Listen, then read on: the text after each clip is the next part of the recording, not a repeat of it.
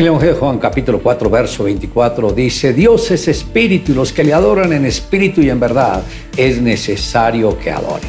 Hoy me gustaría tratar sobre el tema libres de la idolatría.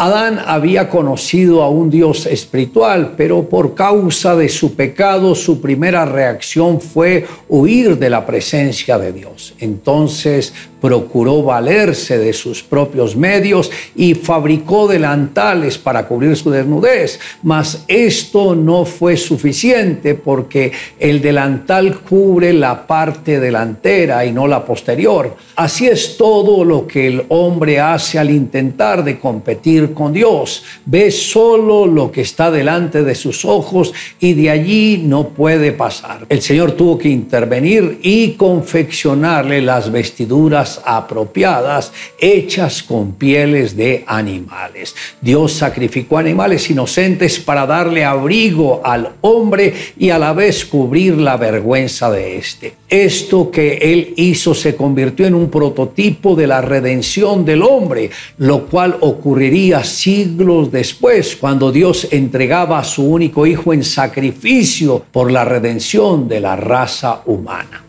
El creador tuvo que enseñarle a Adán la manera correcta para poder relacionarse con él. Fue a través de una ofrenda que el mismo Señor preestableció para sustituir lo que Adán había hecho. También podemos ver que Dios no le dio a Adán la imagen de una figura física refiriéndose a él mismo porque el Dios del cielo no podía ser comparado con nada en este mundo. Como sabemos, Dios es espíritu y los que le adoran en espíritu y en verdad lo deben adorar. Y un espíritu no tiene carne, no tiene huesos. Un espíritu es completamente diferente al ser humano.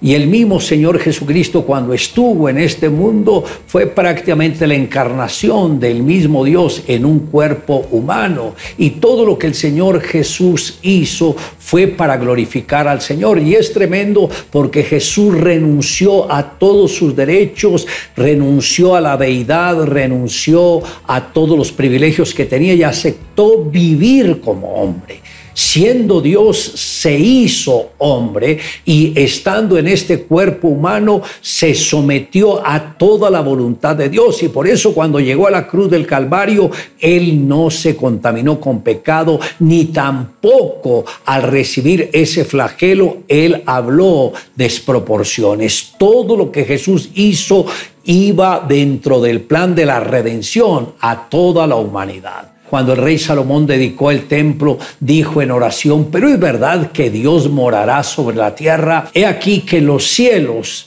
los cielos de los cielos no te pueden contener, cuanto menos esta casa que yo he edificado. Esto está en 1 Reyes, capítulo 8, verso 27. El mismo Salomón sabía que no había un lugar donde Jesús pudiese morar, no había un templo, no había nada, pero Dios escogió un cuerpo humano para que su Hijo posara ahí. Cuando nosotros aceptamos a Jesús en el corazón, el mismo Señor está haciendo de nosotros su templo. Por eso cuando entregamos nuestro corazón a Jesús, ya nuestro corazón no nos pertenece. Todo lo rendimos a Él y ahí es donde podemos disfrutar de todas las bendiciones que el mismo Señor preparó de antemano para nosotros a través de su Hijo Jesucristo. Un hombre contrató un carpintero para que le ayudara en la vieja granja.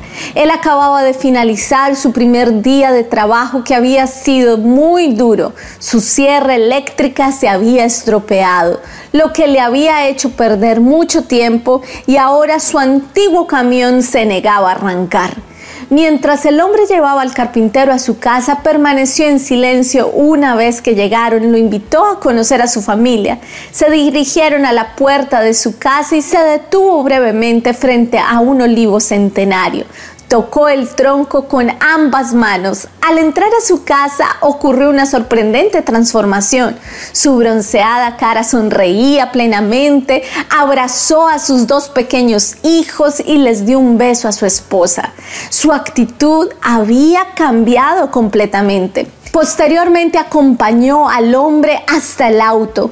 Cuando pasaron cerca del olivo, sintió curiosidad y le preguntó acerca de lo visto cuando entraron.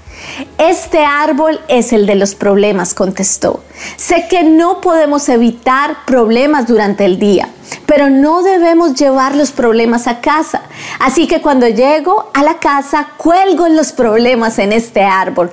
Luego en la mañana salgo de mi casa y los recojo otra vez.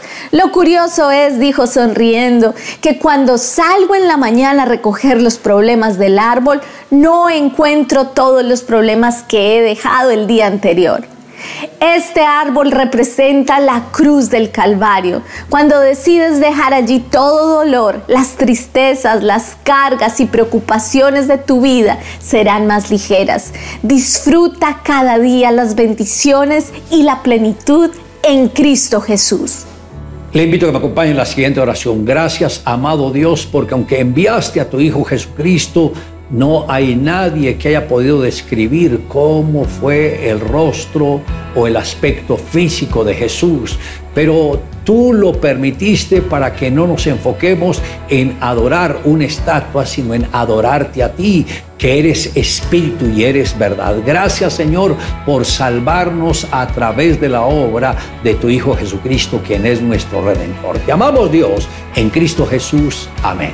Declare juntamente conmigo, Dios es espíritu y los que le adoran en espíritu y en verdad es necesario que adoren.